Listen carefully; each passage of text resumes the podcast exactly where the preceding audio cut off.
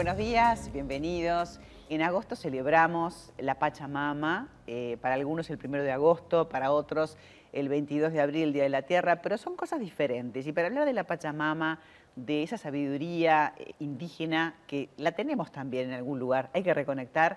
Gustavo Marqués es mi invitado, él es naturópata, es iriólogo, es un hombre de medicina, es un hombre que sabe muchísimo de esto y nos encanta escucharlo. Así que bienvenido.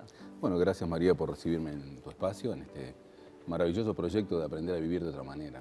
Y bueno, el buen vivir es un precepto indígena también, ¿no? Sí, suma causai, le dicen en quechua, a una forma diferente de ver la vida en donde lo que se intenta es que ese universo de, alegría, de felicidad, de salud, sea pleno y que no tenga que ver con el afuera, con lo externo. O sea, hay una diferencia entre buen vivir y vivir bien. Claro, totalmente, me encantó. Empezando con eso, vamos a hablar de la Pachamama. La Pachamama sabemos que decimos, ¿qué es la Pachamama? Pachamama, ¿qué significa? La traducción literal sería tiempo y espacio en realidad. Pachamama es tiempo y espacio y es un lugar en el que estamos situados en este momento.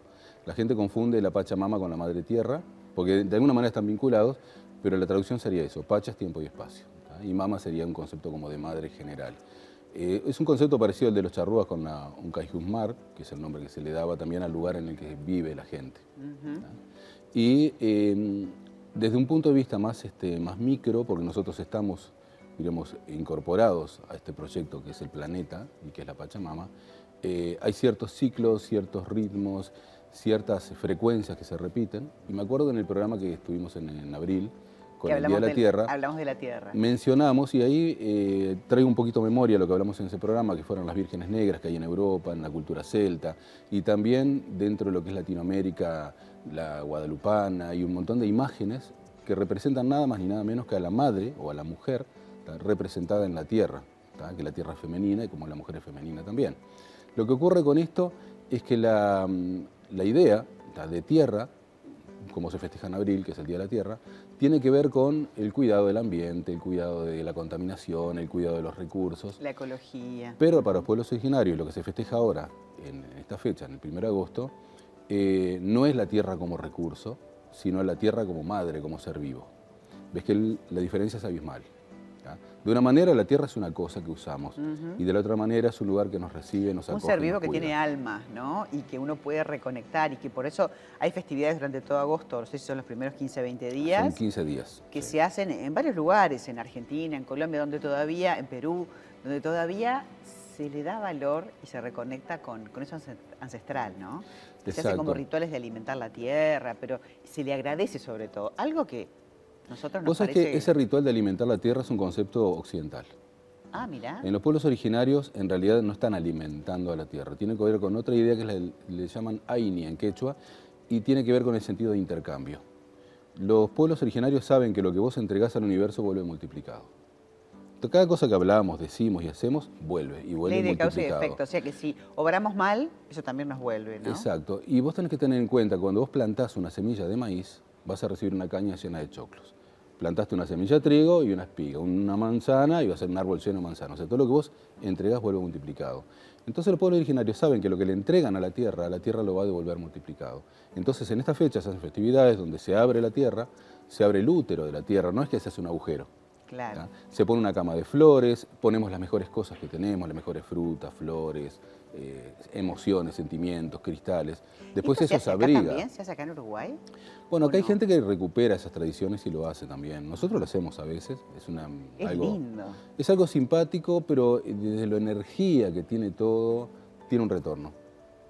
Y un retorno en abundancia que es sumamente interesante probarlo. Lo que pasa, claro, el AINI implica regalar, soltarlo. O sea, no es sembrar para recoger y no es una inversión en la bolsa.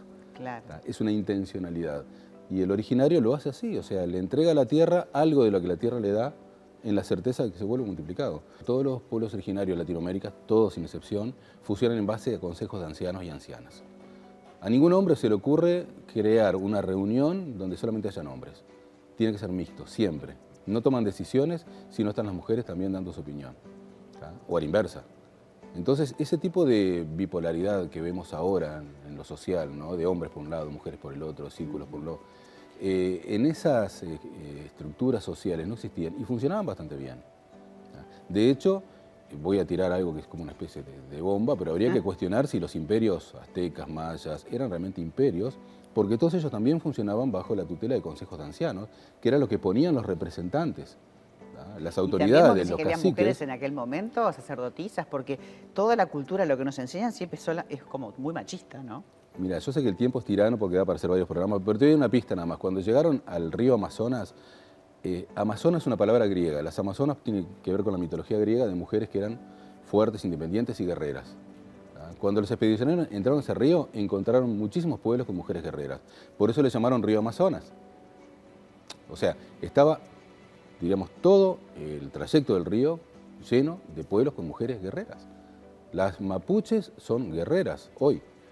Eh, las incas y aymaras eh, iban juntos, si había guerra, el hombre y la mujer. Entre los aztecas, las mujeres iban a acompañar a los hombres a la guerra. Y eran sacerdotisas y eran reinas. Claro, y viste como uno, este, en lo que es la cultura, en lo que es los libros, nos, nos, creemos de que la mujer era como ¿viste? la que estaba cuidando la casa y sin embargo la mujer tuvo siempre un rol de equidad, que es lo que se busca, ¿no? De estos temas y de tantos, para mí es un libro abierto, hablar con Gustavo es un placer, siempre lo invitamos para vinculado a la tierra, a la Pachamama, pero también a la salud y a la salud de las plantas y a los círculos de mujeres, que es algo que también están haciendo. Sí, lo estamos eh, llevando a la práctica. Son círculos mixtos. Hoy arrancamos como círculo de mujeres, pero es necesario la equiparación del masculino y del femenino. Y si vamos a saltar a Europa, eso que tú relatás tiene que ver con la cultura griega y romana. Los celtas, por ejemplo, tenían al hombre y a la mujer en igualdad exacta de condiciones, igual que en América antes de la conquista. Unos sabios. Exacto. Unos sabios. Bueno, me encantó, me encantó tenerte y si alguien quiere, bueno, seguirlo a Gustavo, está en las redes, está la manera de reconectarse, hombres y mujeres en equidad, que es lo que aquí buscamos también. Bueno, gracias María, un placer como siempre. Para mí también. El tiempo es tirano, realmente da para, para mucho más. Pero te seguiremos invitando y también, bueno, también todos estos programas se quedan colgados en nuestra página web, buenvivir.uy. Tenemos un canal de YouTube donde vas a poder ver todas las entrevistas, inclusive vamos a empezar a colgar entrevistas más largas porque a veces este, el, tiempo que tenemos aquí es limitado, pero podemos seguir hablando y más. Y bueno, para eso también funciona la tecnología de manera positiva. Así que muchísimas gracias, Gustavo.